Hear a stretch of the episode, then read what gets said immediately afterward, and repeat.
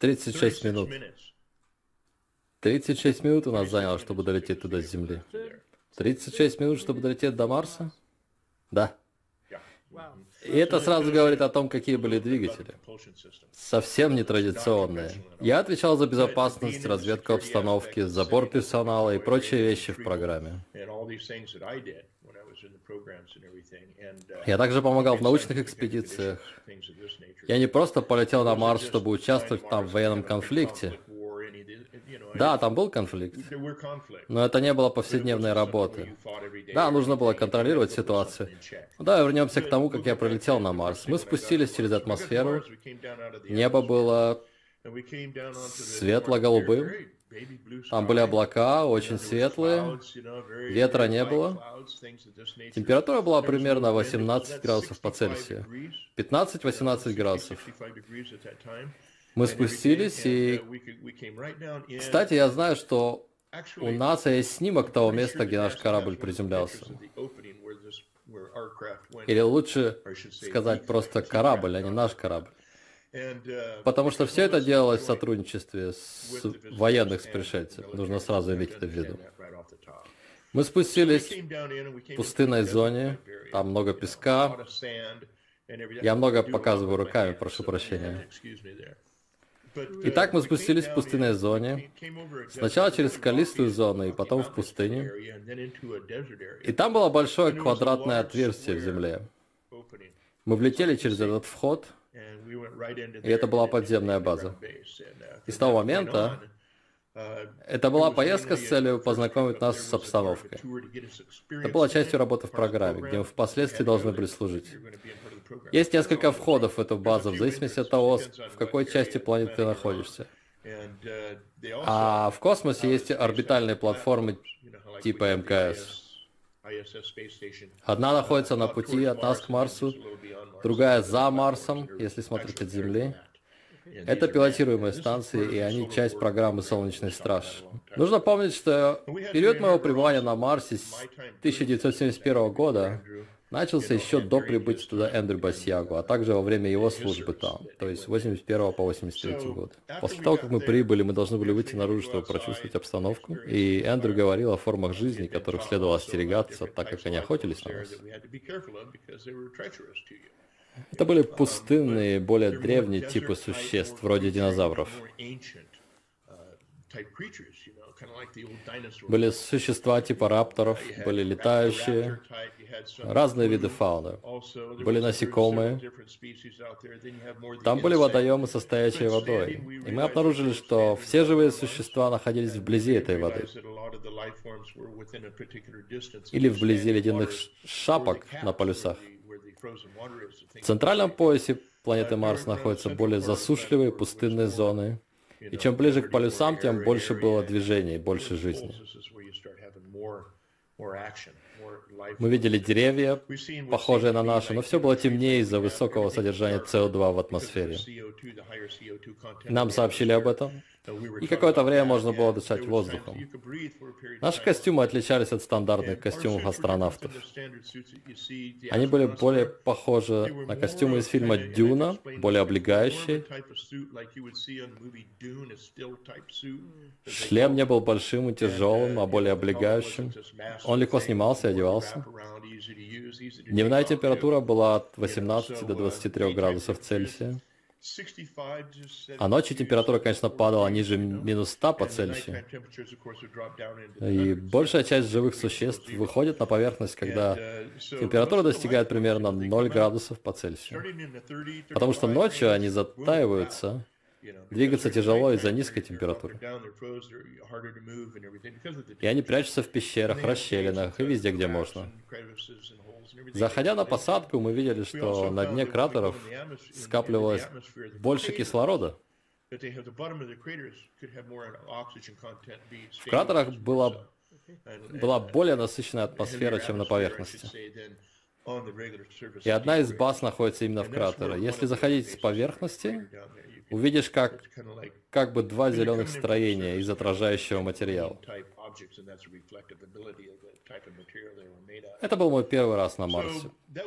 Просто полететь туда, все посмотреть. Они объяснили нам, в чем заключалась работа. Они рассказали нам про существ, с которыми мы можем столкнуться и так далее, и так далее. И тогда же я узнал, в чем была моя работа. Мне предстояло инструктировать новоприбывших людей и устанавливать поды, то есть переносные базы. Я бы хотел спросить вас про этих существ и эти расы. Скольких и какие расы вы встречали на Марсе? Я встречал только пять видов. Это были нордики или белые, затем местные жители, марсиане, которые живут под землей в городах со своей системой тоннелей. Затем были серые, были высокие, низкорослые серые богомолы, которые были наиболее негативными по отношению к нам. Они также сотрудничали с маленькими серыми. Это те, кого мы остерегались. Они все живут в мире друг с другом?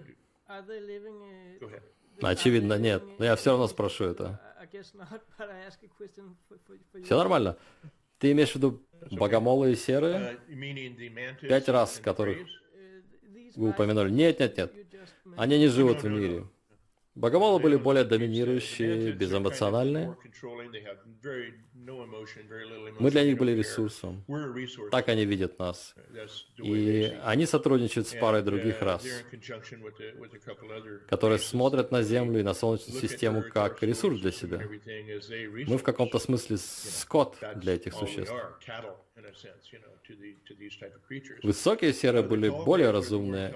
Они те, кто разговаривают с тобой. У меня был опыт общения с ними всю мою жизнь. Я могу рассказать историю, как однажды я предчувствовал их появление, но это, наверное, для другого интервью. А жители Марса пережили там весь хаос и все, что происходило. Там была большая война. И по состоянию поверхности это было очень-очень заметно. Это не только следы военных бомбардировок, но когда планета теряет атмосферу, ее обстреливает большое количество метеоритов, то есть способность к отражению таких внешних угроз уменьшается. По мере потери атмосферы на планету падало все больше кусков другой планеты, которая разрушилась. Это была планета Малтек. Там был политический конфликт, как я слышал. Я не знаю всю историю, но знаю большую часть ее. И эти жители Марса были дружественны к нам. От них мы узнали, что многие формы жизни растения попали на Землю именно с Марса.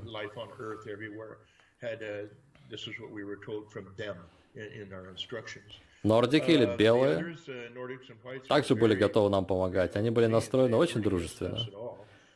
Я в основном встречал их на Земле, а на Марсе только один или два раза.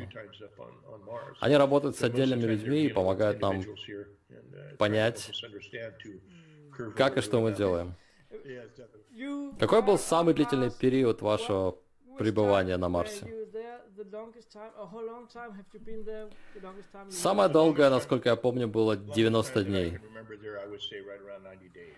Из-за того, что это была начальная стадия освоения, и мы устанавливали, тестировали телепорты, радиолокационное оборудование – были существа, которых нужно было, скажем так, усмирять. Например, птеродактили, о которых я говорил. Или, вернее, существ типа птеродактиля, о которых говорил Андрей Басьяга и я. Мы... Эти существа больше не летают там, потому что они представляли серьезную опасность. Туда приезжали VIP-персоны, люди, которые вложили большие деньги в эту программу и хотели посмотреть, как все обстоит. Затем они улетали на Землю, нужно было позаботиться об их безопасности. Также был сбор научных данных. Мы вывозили ученых, чтобы они могли собрать информацию обо всем, чтобы, о разных видах животных, растений в разных регионах Амхи, Алишайники, грибах и так далее, и так далее.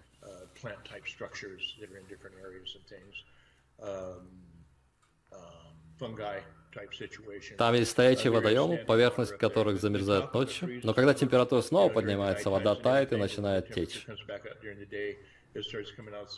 То есть там есть вода, и в данный момент там проводится терраформирование. Новые микробы вбрасываются в атмосферу Марса специально. И вот почему НАСА внезапно находит в атмосфере метан и все больше других вещей. Это из-за большого содержания микроорганизмов для создания новой атмосферы на Марсе. Также нужно сказать, что комета, которая пролетела рядом с Марсом, сбросила много чего в атмосферу, как выяснилось. Поэтому атмосфера там меняется. И они стараются создать атмосферу на Марсе для того времени и на случай, если на Земле все ухудшится. Вы знаете, сколько примерно было людей на Марсе, когда вы были там?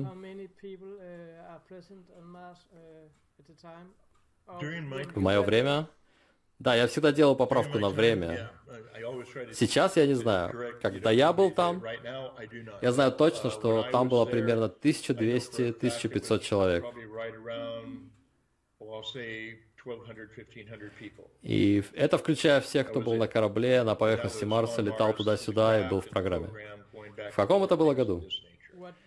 Первый раз я попал туда сразу после поступления на службу. То есть 71-72 годы. Я был в других программах до этого. Но мое участие в программе на Марсе началось после того, как я начал служить. Два первых зонда, которые Россия и США послали на спутники Марса, были сбиты, потому что не было согласования с тем, куда они полетят и где они приземлятся. Марс это очень засекреченная территория, и все очень, информация очень изолированная, летать можно только в определенные зоны. Вот почему так много удаляется со снимков. Они ретушируют так много деталей того, что находится на Марсе. Но главное, что люди должны понять, мы уже там. Мы работаем там, а также в межпланетном пространстве. Мы не только на Марсе. У нас есть платформы, о двух я знаю точно. Одна за Марсом, другая между Землей и Марсом. Поэтому вопрос не стоит так, что понадобится 9 месяцев, чтобы долететь туда. Это НАСА и другие говорят нам. Настоящая программа, которая сейчас работает там, позволяет долететь туда за мгновение. Сейчас можно телепортироваться туда-сюда. Когда я начинал служить, такой возможности не было. Но к концу моей службы в марсианской программе перемещения во времени для телепортации стали обычным делом.